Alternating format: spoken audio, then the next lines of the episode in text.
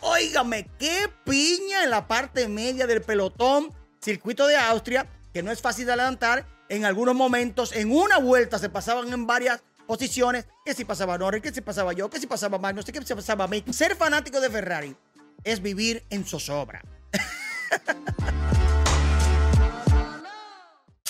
¡Acción!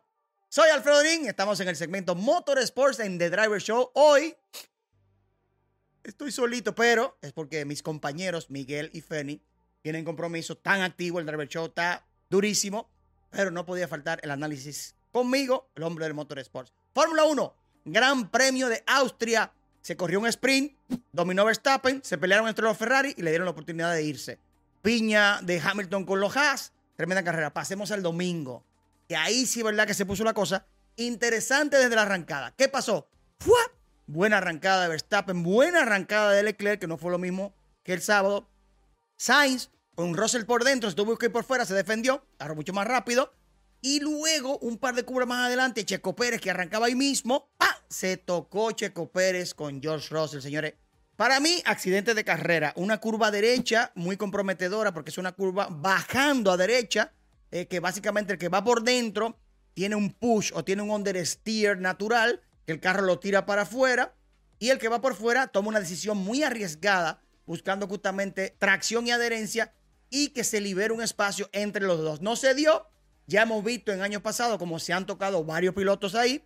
Lamentablemente le pasó a Checo Pérez, que de ahí en adelante tuvo una carrera por olvidar hasta el punto que retiraron el carro. La carrera fue interesante desde el principio porque Max, aunque arrancó muy bien, nunca pudo perder de vista a Charles Leclerc como pasó el sábado el ritmo de carrera de Leclerc muy, muy bueno y se vio una degradación en el auto de Max Verstappen que no sé si se dieron cuenta, se notó también el sábado en el sprint, pero fueron muy pocas vueltas. Ya el domingo, un auto más cargado de combustible, Leclerc con mucho más velocidad, mucho menos presión de Sainz en la parte trasera de él, se le fue encima Verstappen y hasta lo pudo adelantar, digamos que de una manera no tan complicada.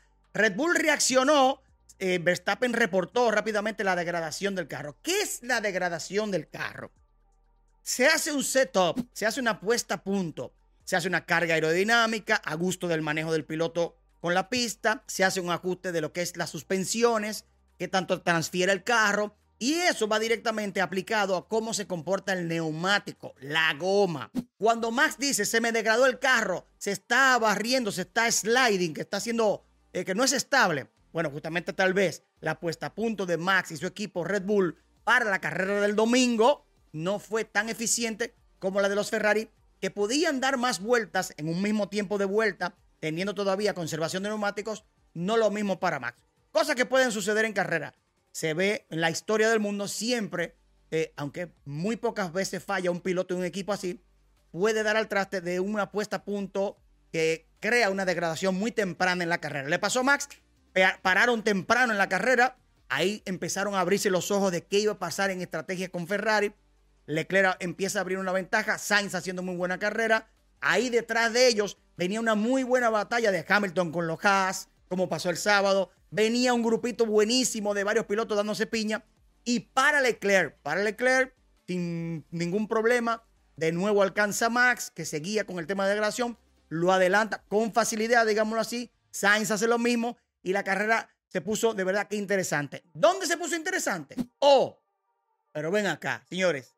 Pilotos como Alonso, que salió de último, Bottas también, que había penalizado por motor, Juan Yu Lando Norris, Daniel Richardo, Lojas de Magnussen, de Michumacher, eh, estaba. Óigame, qué piña en la parte media del pelotón. Circuito de Austria, que no es fácil de adelantar. En algunos momentos, en una vuelta, se pasaban en varias posiciones, que si pasaba Norris, que si pasaba yo, que si pasaba Magnus, que si pasaba Mick. Óigame, sin un safety car, de manera natural, eso es lo que queremos ver. Qué buena piña en la parte media. Hay que decirlo. Ferrari y Red Bull están como en una liga como, como lejito, como aparte. Mercedes-Benz como que se separa un poco del resto de Alpine y hace una carrera como una vez ya Hamilton puede pasar a los Haas, puede pasar a Ocon con facilidad, hace un ritmo que lo separa un poquito.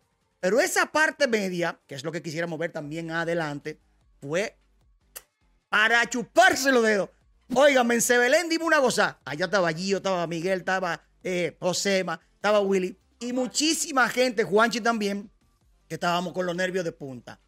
¿Qué pasa más adelante en la carrera? Oh, bueno, vimos también, hay que decirlo, varios toquecitos de caché, como digo yo en la narración en el autódromo, eh, piloto buscando espacio, piloto buscando posiciones.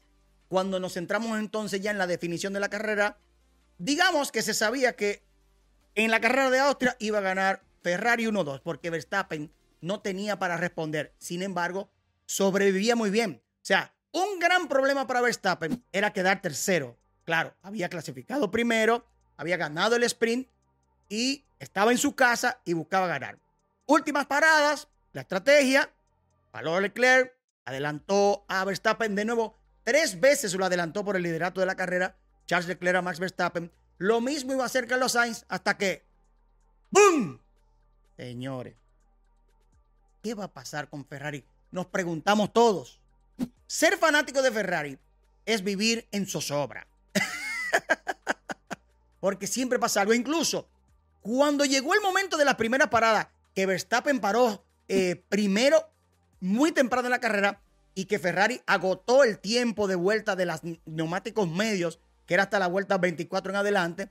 Cuando paró Leclerc y después Sainz, uno nada más decía, ay, ay, ay, ¿qué va a pasar? Sin embargo, Ferrari hizo muy buenas paradas a pits, pero lamentablemente el motor de Carlos Sainz, al momento de ya tenerlo para rebase sin ninguna eh, presión a Verstappen, dijo goodbye. No es la primera vez, le ha pasado a Leclerc, le ha pasado a Sainz si tomamos en cuenta las cosas que le ha sucedido a Ferrari, si no lo hubiesen sucedido, estuvieran muy bien posicionados en el campeonato de constructores y de piloto. Pero Ferrari, siendo Ferrari, como decimos.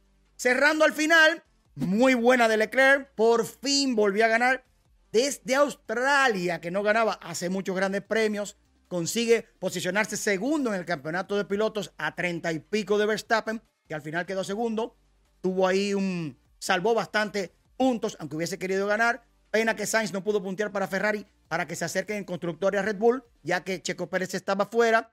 Tercer podium consecutivo de Lewis Hamilton, que en un momento cuando se liberó de las piñas hizo una carrera solitaria. Tremendo lo de George Russell. Recuérdense que se tocó en la primera vuelta con Checo Pérez, entró, cambió el alerón, vino de atrás, se dio piña y un 3 y 4 para Mercedes. Siempre y cuando falta un Red Bull o un Ferrari, Mercedes capitaliza. Hay que estar ahí hasta el final, señores. Eso no tiene nada de malo. Así se ganan carreras y se ganan campeonatos y se ganan podiums. Buena de Ocon, muy buena de Mick Schumacher para mí, como lo premiaron, piloto del día. Tremendo lo de Alonso, que de último, complicado en algunas situaciones. Usted sabía que Alonso, en una, en el safety car, en el Vito Safety Car, paró, le dejaron una tuerca floja, dio una vuelta entera y volvió y apretó y salió y quedó décimo. Se salvó de una penalización porque cuando eso pasa hay penalización. Pero los, los comisarios estaban demasiado ocupados fijándose quién pasaba la línea blanca y metieron ayer 43 observaciones de track limits. A mí me tiene un poco harto los comisarios de Fórmula 1 con eso. ¿Por qué dándole para allá un carro de Fórmula 1? Y si tú me dices que sacaron medio carro, pero pulgadita de la línea blanca. Estaban bastante ñoños los comisarios en la carrera de Austria. Vamos a ver qué pasa, si eso se revisa o si no. En resumen, buena carrera del Gran Premio de Austria, de manera, digamos que natural, aunque no, no dejo de mencionar el nerviosismo que teníamos, señores, cuando al final de la carrera Charles Leclerc reportaba un problema en el acelerador y luego un problema en la transmisión. Y terminamos todito, miren, con el corazón aquí en la boca. Ferrari crea eso, pero ganó. Tiene dos carreras consecutivas ganando. Ganó Sainz en Silverstone, ganó eh, Leclerc en Austria. Y vamos a ver qué nos trae el próximo Gran Premio, que será el de Francia. Circuito de Paul Ricard, un Gran Premio bueno. ¿Por qué? Porque es rápido, aceleración, curvas rápidas. Ahí el Ferrari va a estar bien, el Red Bull va a estar bien, el Mercedes debe irse acercando y la piña detrás, esperemos que sea así de buena. Esto ha sido el resumen del Gran Premio de Austria en el Cemento Motorsport de Driver Show. Guión, quien les habla, su compañero de equipo, Alfredo Nin. Nos vemos la próxima. ¡Chup, chup, chup!